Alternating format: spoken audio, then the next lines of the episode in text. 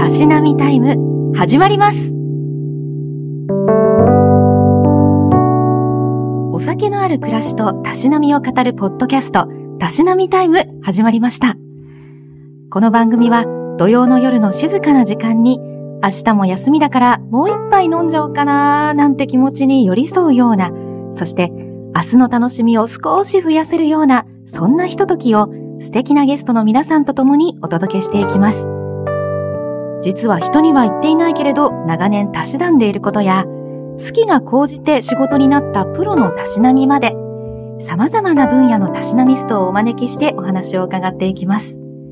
ナビゲーターは私、藤井美里香がお送りします。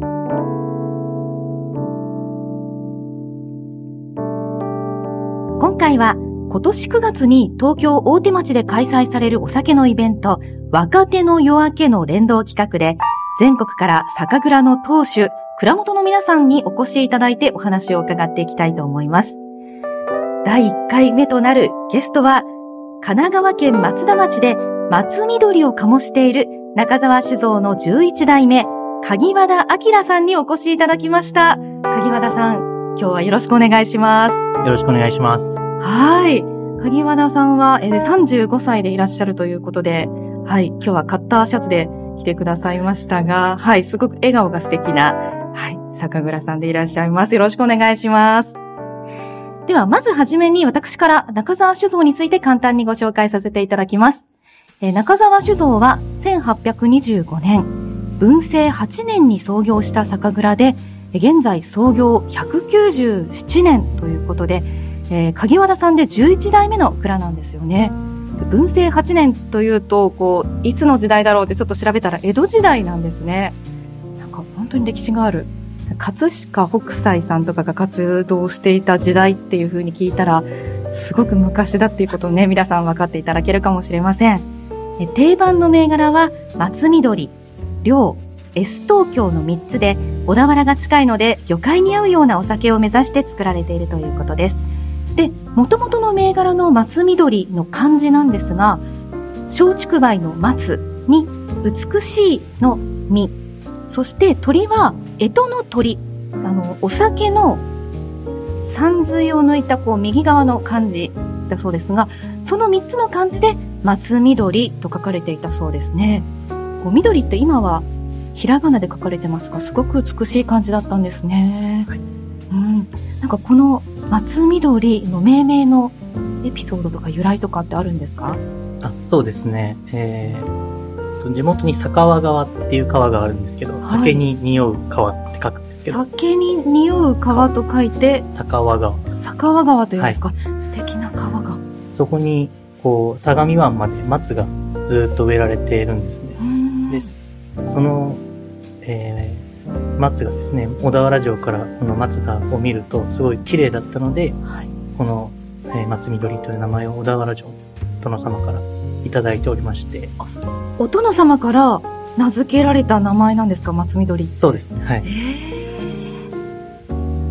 で、もともとこう、はい、あの、酒造り始まった当初は、あの、お酒の名前がなくてですね、えー、要は樽に詰めて小田原城に納めさせてもらってたみたいなんですけども、まあお酒に名前がないの変ということで、この、えー、地元松田の、えー、に、なんですか、えー、風景とか、そういうものにちなんだ名前を、えー、殿様からもらったと言われてます。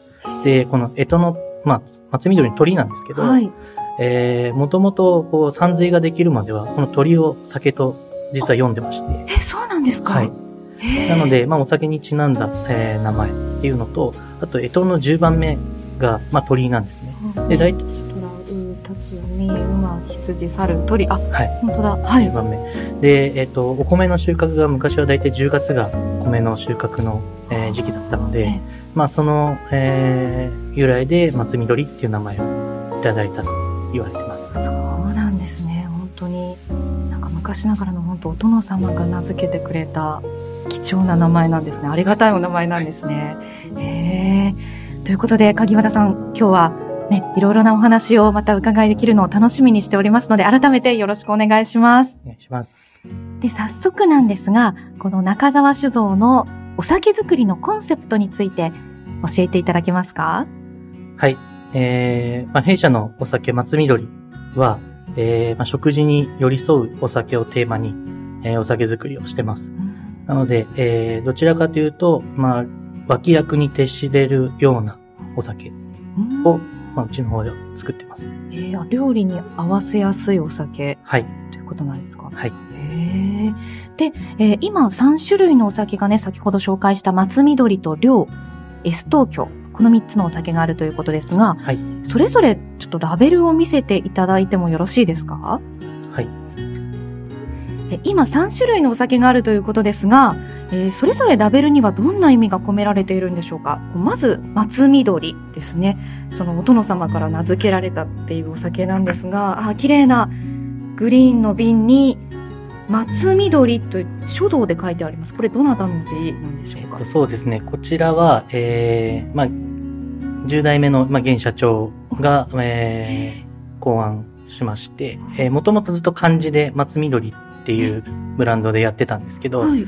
こう、なかなかこう、覚えてもらえない、まあ、漢字を読んでもらえあない。ー読みにくい昔の漢字ですもんね。なので、な、あの、大体松見まで読めるんですけど、やっぱ鳥を、やっぱお酒だと思って松ビッシュとか、はい、そういう風にやっぱ呼ばれてて、やっぱなかなか松緑って覚えてもらえないっていうのが、まあ、20年ぐらい前ありまして、はい。で、現社長が、じゃあ緑をひらがなにして、えー覚えてもらおうというので、まあこの、えー松に、えー緑をひらがなにする、えーラベルを考案しまして、あそうはい。そこから、この今、えーラベルでやっております。じゃあ、200年、およそ200年の歴史の中でこのひらがなになったのは最近の話なんですね。はい、です。はい。へえ。そして、えー続いて、量了はい。ですが、量は、また、こちらは可愛らしいピンクのラベルなんですね。はいなんかあの、えラベルの上に桜のマークみたいなものが、ね、桜のマークの、桜の形のシールに、そうですね。はいなん。か、生生酒酒って書いてありますが、え、これお酒に、おさ、桜に関係したお酒なんですか？はい。えー、量に関しては、はい。オール神奈川というコンセプトで、えーお酒作りをしてまして、えー水、米、酵母、全部神奈川県のものを使ってます。で、酵母に関しては、自社の酵母といいますか、まあ自分が発見した酵母になるんですけど、りょうさん、あ、えっと、りょうさんと書いて、萩和田明さんだから、えっと、そう、明さんがはい発見した酵母？そうです。なんですか？はい。すごいですね。はい。あの、地元に河津桜桜が、まあ、咲くんですけど、はい。そちらから自分で酵母を分離して、今お酒作りに使用してます。あ、そうなんですね。あ、だから、このりょうっていうのは、萩和田明さんの明が、えっと、りょうって読むから、その自分の名前をお酒に名付けてるんですね。そうですね。自分の名前をブランドに今してます。いいですね。ロマンがありますね。じゃあちょっと、こう、アキラさん的にも、このお酒、ちょっと、俺のアキラのお酒だぜ、みたいな感じがあるんですか？そうですね。やっぱりあのーまあ、蔵の商品の中でもやっぱり思い入れが強い、実は商品になりまして、あの、もともとこの河津桜の工具を見つけた時に、まあ、大学4年生の時だったんですけども、まあ、将来こう家業を継ぐことが決めてましたので、じゃあ最後の研究は、まあ、将来役に立つことを研究にしようと思いまして、はい。で、じゃあ何ができるかなと思った時に、まあ、日本酒作りだったら、まあ、お米か、麹菌か、まあ、酵母。まあ、大体この3つを、えー考えたんですけど、まあ、大体1年で結果が出るものっていうのは、まあ、大体酵母ぐらいしか実はなくてですね、まあお米も実は、一時考えたことがあるんですけど、まあ、オリジナルブランド、まあ、自社のブランドのお米を作りたいみたいなことを考えたんですけども、まあ、最低でも5年以上かかるっていうことで、まあ、ちょっとそれは断念して。で、まあ、農大といえばやっぱり酵母が、まあ、有名だったので、でできたらこう、地元から酵母を見つけると、えー、まあ、最初に地域おこしみたいな形で、えー、町にも貢献できるかなと思って、地元から酵母を見つけるということを、えーやりました。へえ。あの、酵母って微生物ってことですか？菌とか微生物ってことそうですねですよね。それって、その日本酒に合う酵母を見つけるのって結構大変なものなんですか？そうですね。あのー自然界にはもう数パーセントしかもう日本酒に適した酵母はいないと。あ、言そうわれてましてなんですか。はい。へえ。あ、じゃあ、相当頑張って、この工場を見つけたそうですね。まあ奇跡的に見つけたようなもので、また同じこう河津桜の花から、はい。えー採取しても取れるかどうかっていうのがちょっとわからない奇跡的に見つけたということは、ね。じゃあその見つけた時ってどんな感じでしたいや、か非常に嬉しかったですね。あの、自分の先輩も、えー、酵母の研究をされてた方がいるんですけど、その方は、あの、見つけられなかったので、1年かけてもやっぱり見つからなかったので、はい。でも自分はそれでも見つかったので、やっぱそれで、こう、商品にすることまでできているので、やっぱ非常に嬉しいですよね。ああ、じゃあ量はちょっと奇跡の酒とも言えるんですね。はい。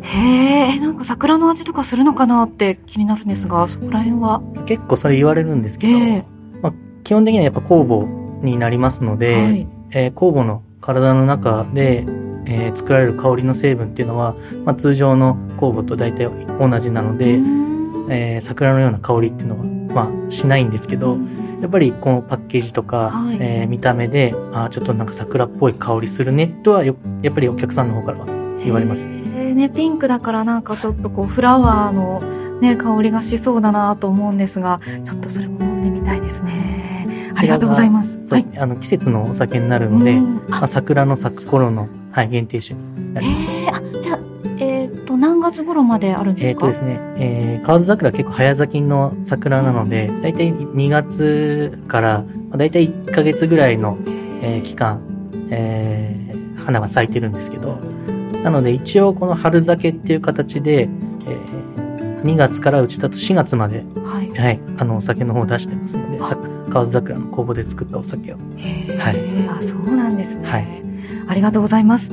そして、えっ、と、最後が S 東京という、これ、あの、S 東京、S っていうアルファベットに、はいあの東京、あの英語、英語？と言いますか、アルファベットで書いてありますが、瓶もね、なんか赤ワインのボトルみたいな感じで、はい。ね、ちょっと日本酒なのかワインなのかどっちかわからないって思うようなおしゃれな見た目ですが、こちらははい。どんなお酒なんでしょうか？えーとですね、こちらはですね、えー S 東京っていう、まあ、ブランドなんですけど、はい。実は酵母の名前でして、あえーこれも酵母の名前なんですね。はい S 東京っていう酵母があるんですか？はい、あります。あの、まあ、正式名称は、まあ、ちょっと長ったらしいんですけど、はいサッカロマイセス東京中沢というのが、まあ、正式名称。中沢がついてる。中沢ついてます。はい。はい。なんですけど、うちとは全くあ関係が、違う中沢さんなんですね。はいはい そうなんですか。へえ。はい。あ、で、その東京のロゴ、その、今この黒いボトルに白いラベルっていうんですかね。ラベルですねこれラベルに、え S 東京って書いてあるんですが、東京のこう、えーななんていうの？オリンピックみたいな感じで、TOKYO の TO のところが赤丸、日の丸になってて、なんかちょっとオリンピックをイメージさせるなと思ったんですが、関係があるんですか？そうですね。あの、まあ、2020年にオリンピックが、まあ、開催されるということで、えー、まあ、三まあ、今から、まあ、2017年の時にこのお酒の試作を開発したんですけれども、まあ、オリンピック、まあ、東京でオリンピックが開催されるというのが決まった時から、まあ、えー海外の方が、まあ、日本におたくさん来られるっていう予想で、あ。の、じゃあ何か、えー商品を作ろうということで、まあ、最初はまあ一人で考えていたんですけども、なかなかこうアイディアが浮かばなくて、はい。で、まあ、農大を自分卒業してるので、まあ、農大の恩師の相談に行ったら、まあ、こういう公募があるよということで、えー教えてもらって、なんですけど、あの、なんですけど？すっかりそんな公募があることを忘れてまして、おーまあ、先生からはもう、あの、大学の時べ教えただろうっていうことで、あの、大学で本当は学んでたはずだった。はいなんですけど、はい全くもう覚えてなくて。あの、調べ、まあ、わからなきゃ使わせないとまず言われまして、はい。教授にですか？はい。なので、あの、大学時代の教科書とか、あーノートとかを引っ張り出してきて、で、調べていくと、なんと縁深い、えー、工房だってのが分かりましへて、ーどんなご縁があった実はあの、見つけた人が中澤良二先生という方が。見つけまして、はい。その中沢だったんだ。そうなんです。まあ僕は鍵和田なんですけど、はい。まあ中澤酒造の中澤と、まあ両の字、まあ明の両の字が、まあ一緒あ量まで一緒だったんですか、へえ。だったんですよ。まあこれはちょっとご縁感じるなと思いまして。うんうんうんなんか運命感じちゃいますね。そうなんですよ。で、発見されたのも実はもう1909年うんだったんです。まあ今からもう100年以上前はい。の酵母で、で、今現存するこう、清酒酵母、まあお酒を作る酵母の中で、まあ2番目に古い酵母とされてます。で、えーこの中澤先生が見つけたのが、この、まあ、S 東京という酵母と S 江戸っていう酵母、2種類見つけられてるんですけど、はい。えーまあ、見つけた場所が実は日本ではなくて、え、見つけた場所ドイツなんですよ。え、中澤良介さんでしたっけ？良二さん、はい中澤良二さんという方がドイツで見つけたそうですね。大昔に。はい。すごい。えで、その酵母はですね、ずっとこう、酒造りに使われてこなくて、あの、まあ、S、江戸ってのは使われていたんですけど、はい。東京の方はなぜか使われて実はなくて、どちらかというと、こう、研究のための、まあ、分類、こう酵母の分類をするとか、そういう研究用としてずっと使われてきてまして、まあ、お酒作りには全然使われてこなかったので、じゃあこの酵母を使って、えー、お酒作りをじゃあしようと決めて、で、いきなりこう、蔵で一発ドンと大きい仕込みがやっぱできないような状況じゃないですか。ね誰も使ったことが。失敗したらその大きな樽全部ダメってこと？ダメにしてしまうので、まずまあ大学の方で、はい。まあ、工事込みで、えー、お酒の方を仕込んでもらいまして、えー、酵母も、あー酵母もですね、えー、4種類、その時にこの S 東京って株が4種類使ってもらって、で、その中で自分が気に入った株を、えー、使おうっていうので先生と相談して決めまして。では、S 東京、いただきます。乾杯乾杯。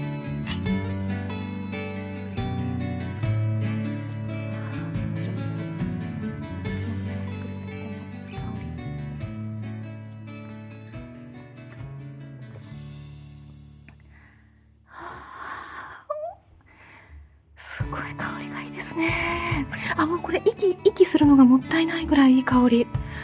はあちょっともう一口いただいてもよろしいでしょうか？あはい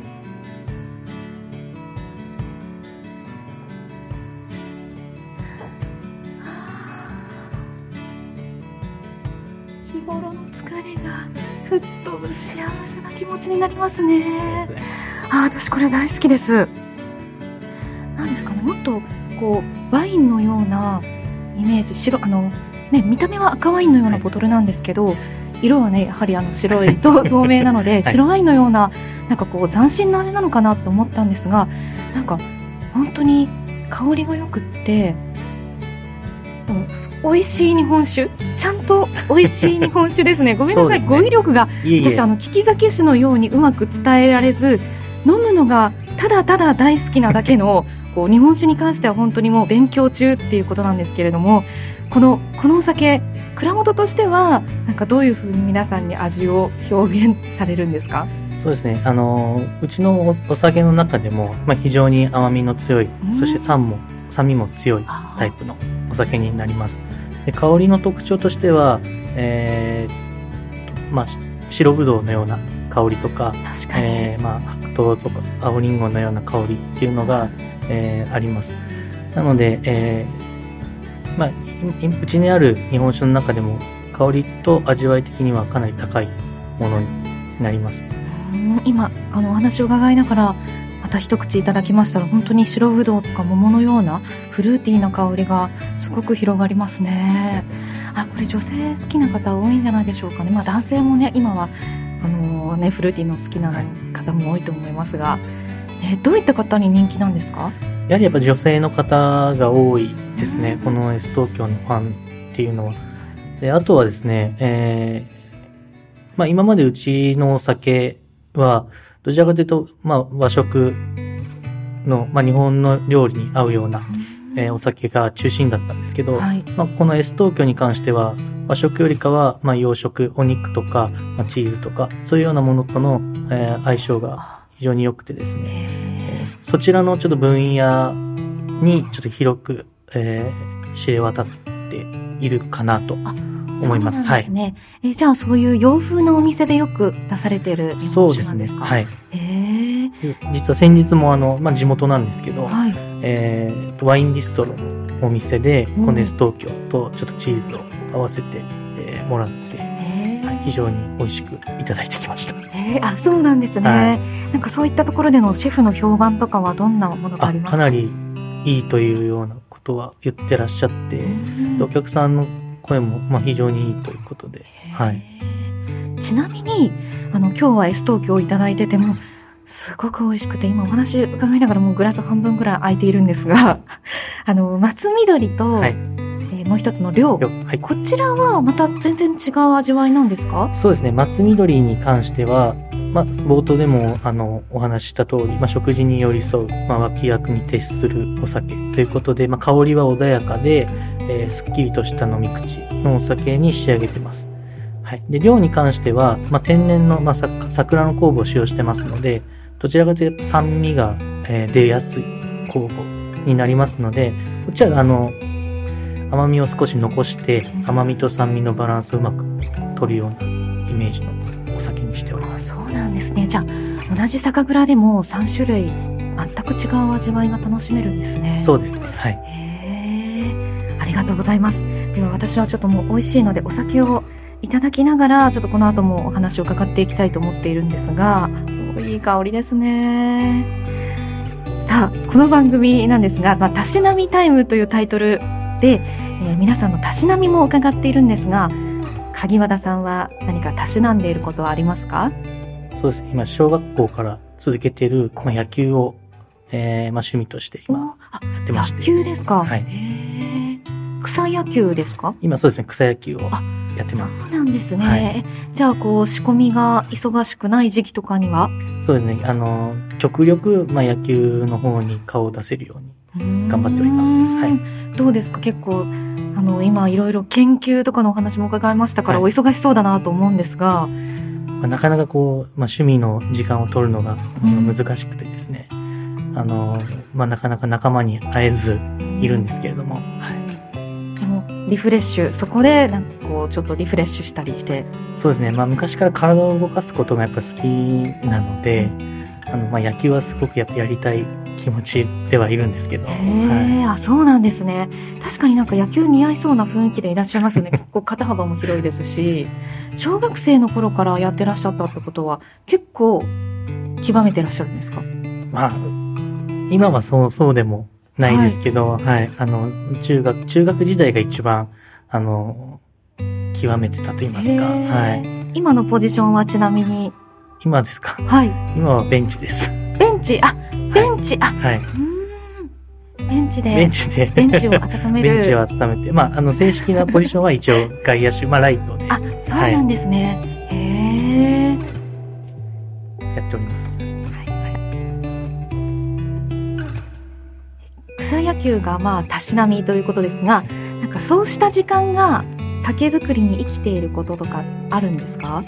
そうですね。あの、まあ、仕込み中は半年くらいに、まあ、こもりっきりなんで、本当にこもって作るものこもって酒なんですね。造りに邁進してるんですけれども、まあ、うちの場合だとまあ一年中作ってるわけじゃなくて、まあ、11月からまあ3月いっぱいまで、まあ、仕込みの方を行ってまして、まあ、大体、あの、落ち着くのが大体4月末から5月上旬ぐらいが、まあ、落ち着くんで、まあ、そこまで行けば、まあ、草野球に行けるな、みたいな感じで、まあ自分のこう、モチベーションを上げる、まあ、一つのまあ要因として、まあ、この草野球に行きたいっていうのが、はだからまあそうですね、3月、4月になると、はい。あ、もうすぐで草野球に行けるな、みたいな感じで、まあ仕事の方も。ああそうなんですね、でも今お話伺ってその酒造りしてる期間っていうのがじゃあその1年の中で決まって今何月から何月って？っうちは11月から3月までです。てなるとそれ以外の時って酒蔵の方って何やってらっしゃるんですか？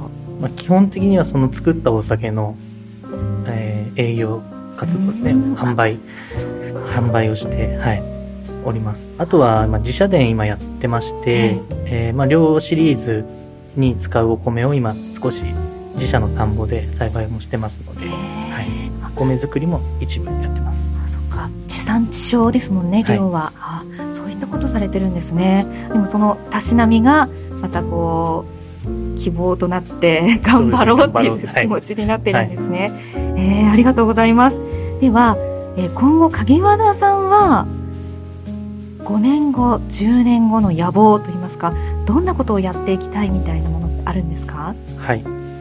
えーまあ、直近ですと、まあ、あと3年で、まあ、弊社も200年を迎えるところまで実は来てまして、197年ですもんね、はい。今。なります。すごい節目ですね。なので、まあ、そこに向けて、えーまあ、商品、新しい商品の開発を今進めているような、え段階と、まあ、今後、ま、5年、10年後に関しましては、まあ、海外輸出っていうのも今、すごく進めている、事業なんですけど、まあ、弊社け、あの、海外事業はかなり、あの、遅いスタートになりまして、2019年から海外展開を、まあ、この S 東京ですね、を中心に、海外展開を、えースタートしまして、まあ、今アジアを中心に、えー行ってるんですけども、まあ、最終目的地はこの S 東京が発見された、まあ、ドイツを今最終目的地として、はい、あの設定してまして、まあ、そのドイツに向けて、えーまあ、輸出をの拡大、拡倍を、えーまあ、5年、10年で進めていきたいなというふうに思ってます。あじゃあもう世界で日本を代表するお酒にこれからなっていくんですね頑張ります。うんありがとうございますこれからが本当に楽しみになってきました今年の9月21日から24日東京の大手町中通りで開催される日本酒イベント若手の夜明けにも出展される中澤酒造ぜひ会場にお越しいただいて松緑、涼、S 東京こちら3種類持ってきていただけるんですよねはい。ぜひ、あの、お試しください。え、鍵和田さん、本日はありがとうございました。ありがとうございました。